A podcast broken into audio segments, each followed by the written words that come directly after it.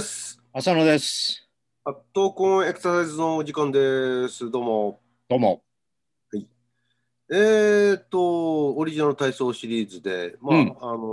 ー実際やってみた時の感想を前回ちょっとお話ししましたが、ええ。うん。まあ、それでですね、じゃあ、どのあたりちょっと、もう少し、こう、あの、変えていけれるだろうか、んもうちょっとこう、あの検討にあ値するものがあるだろうかっていう話をちょっと今日したいななんて。まだざっと要素を並べてつなげただけですからね。うん。うん。そのつなぎとか、まあ、さらにこうした方がいいんじゃないかっていうところもいくつかあるんじゃないかなと思うんで。で、その前に、あの、このお話は動画付きで YouTube で、えー後にあの配信される予定になってるんで、現在は YouTube ではターンの話に今入りつつあるという、ちょっと前の話になってるんですけど、だんだん追いついてくると思うんで、まあ、うん画像を見たい方は、その YouTube 版もちょっとご覧になっていただければと思います。喋りだけで体操説明するって本当難しいですよね。まあ、これはこれでチャレンジなんだけどね。それ聞いて、あの、その通り動けた人いたらすごいよね。うんまあ、あの体操の話に戻りますけど、はい。正直、一番大変だったのが、スクワットをやってこう体幹を回旋させた後にですね、うん。こう開脚して、え開ー脚して。うん、片方が、まあ、開脚してこうずーっと沈み込んでいく、そしてそれをしながら体を側屈していくっていう、ああ。なんて言ったらいいんですかね。あ足を横に出して、まあ、しゃがんで体を横に倒すっていうような動きなんですけど、うん。あれがね、やっぱりもうその前にスクワットもやってるせいもあって、もう太ももが言うこと聞かないぐらいきつかったですね。きついのね。だからもうあれと体の側屈を混ぜないでもらいたいなって。ちょっとね、あの、開脚の内転筋のストレッチもあった方がいいような気しつつ、体の側屈そういえばなかったなと思って、ちょっと慌ててあれは、まあ、前にちょっとビデオは撮ってたんですけどね。うん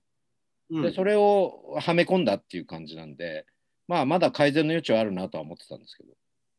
そのねじれをこの体操ではわりかしこう重視してるんだけど、うん、ただちょっとその前額面、前から向い見た状態での体のそのた横倒れ、側屈が入ってないっていうのがあったんで、入れ込んだっていうのがありますよね。そうなんです。だから、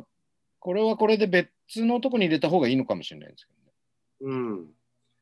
ちょうどこう、あのー前半の方で、まあ、ランジの後に、こう体をこう体幹をですね前傾させてあの肩を、あのー上に上げていくというか進展させな進が展ら、させながら。えーハムストリングスを伸ばしていくっていううん、動きありますよね。はい。あのあたりもそのストレッチだとか可動域拡大っていうのがあの入ってるんであの流れの中に側屈も入れていけれないのかななんて思うんですなよるほど。うん、まあ、そっちの方が自然かもしれないですね。可動域で少しこうまとめていくみたいな感じ。その後に回線やるんだもんね。そうです。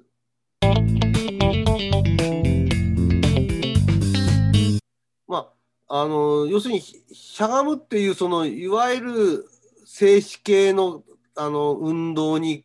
体のその可動域の運動を加えるのがことのほかきつかったっていうこちょっとこう、これでみんな挫折しちゃうかもしれないもんね。とですね。これも体操はダメだわって。 もうむ無理みたいな。無理無理無理なんかまあ、その、多分これ、あの、お同じ強度っていう意味じゃなくて、強度をいろいろとその強いものからふあの低いものまでっていうふうにバリエーション変えて、おそらく作っていくことになるんで、まあ、そうですね。うん、まあ、きついものはきついものでまとめていくこともできますしね。うん、差し替えることもできるしね。うん。うん、それの対応でいいかなと思います。あまとずもはう一つね、うん、やりづらかったこととして、あのー体をこう、首をこう、回旋、えー背骨を、胸椎を回旋、骨盤を、股関節を回旋させて、ターンするっていうのがあるじゃないですか。ああ、はいはい。あれがですね、うん。はあの靴下履いてるからターンしやすいんあで 言ってましたね。うん。ねあれ、いわゆる地面の上でやれだとか、なってくると履物の影響を受けたりして、やりづらいかなって思ってました、ねこうターンを少し何かとあの考え方を少しあのか変えてもいいのかなと思うんですこけどれどうです前に言ってたんですけど、そこにクロスステップをしてターンする。うん、首、胸椎、骨盤をややりきった後に、足を一回クロスさせてくるんと回る。そういうの入れたらいいんじゃないですかね。うん、その話はね、ちょっとしてはいるんだけど、してはいたんだけどね、そそ以前ねの、うん、画像自体がこう、ちょっと撮ってなかったもんで。まあ、そのあたりがこう、あのーくターンのところが、あのーまあ、地面のその摩擦力に頼ってるというかそこをそこ頼みでやってるよりはそのクロスの方があのスムーズにいけれる、うんどのあの環境でもできるのかなという気はしましたね。ある靴程度履いてると多分難かあのー地面でまだ靴履いてるんだったら多分砂利だとかの摩擦で回れると思うんだけど建物の屋内であれ靴履いてやると多分回れないですね。ああ、引っかかってね。うんうだんか。らそのあのクロスステップの方がやっていきやすいのかな。ね。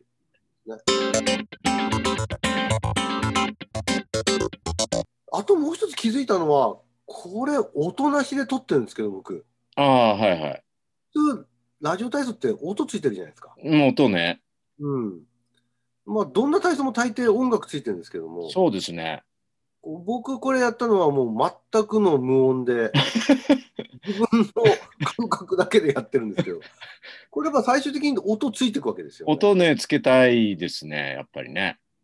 あの、DTM で、デスクトップミュージックで、うん。えーつけていきたいと思ってるんですけど、まずね、やっぱりこう、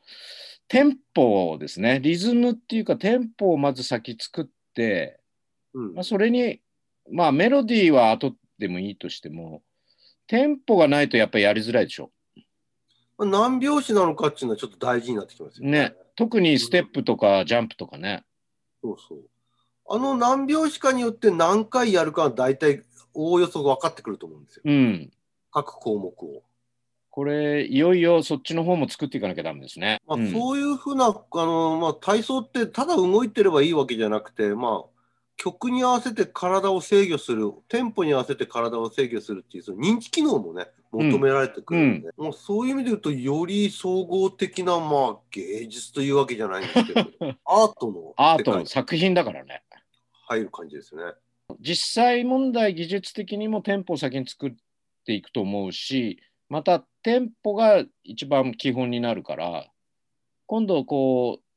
どっかの種目だけでもいいからちょっとテンポを作ったやつでトライしてみようかなと。うん、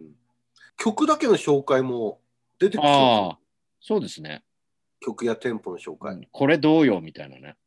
うん作るにあたる作業過程は全部晒すということが趣旨なので、うん、うん、そういう意味で言うと体動かしてる時の方が、まあ、まだ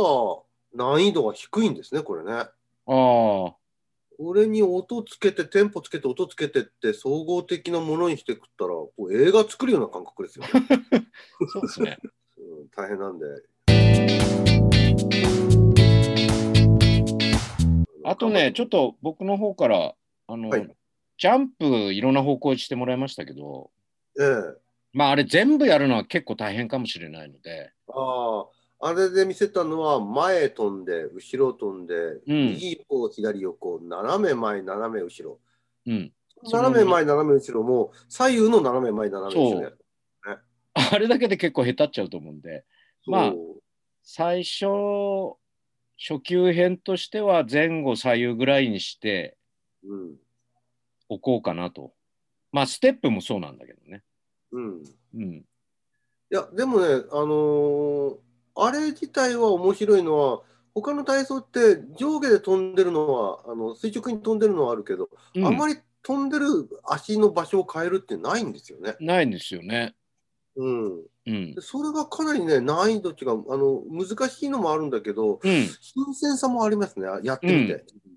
飛ぶ距離はね、その人人の能力に応じてやってもらえばいいんだけど、元の位置に戻るっていうのがね、結う構ん肝で。まあ方向付けですよね。力の床を押す方向を制御するみたいな。そんなまあ課題も実はあるので、そこはまあちょっとこう、いろんな方向にやってもらいましたけど、その中から絞っていければなっていうふうにうん。思ってますね。じゃあそんな感じで、うんちょっとまた、あのそうですね作り直し、作り直しというか、まあ、やってみて、うん。えーいきちょっとその過程を振りあの見ていきいけれればいいかななんて。そうですね。で、テンポや音もちょっと乗せながらみたい少しずつな。出していくと。うん。うんですね。いよいよ、こう、本格的に。ええええまあ、かなりまだ先が見つめられ ないまあでも、後戻りはできないと。いや最後までやり遂げる。最後までやるという。はいということで、いやはいええまたよろしくお願いします。はい。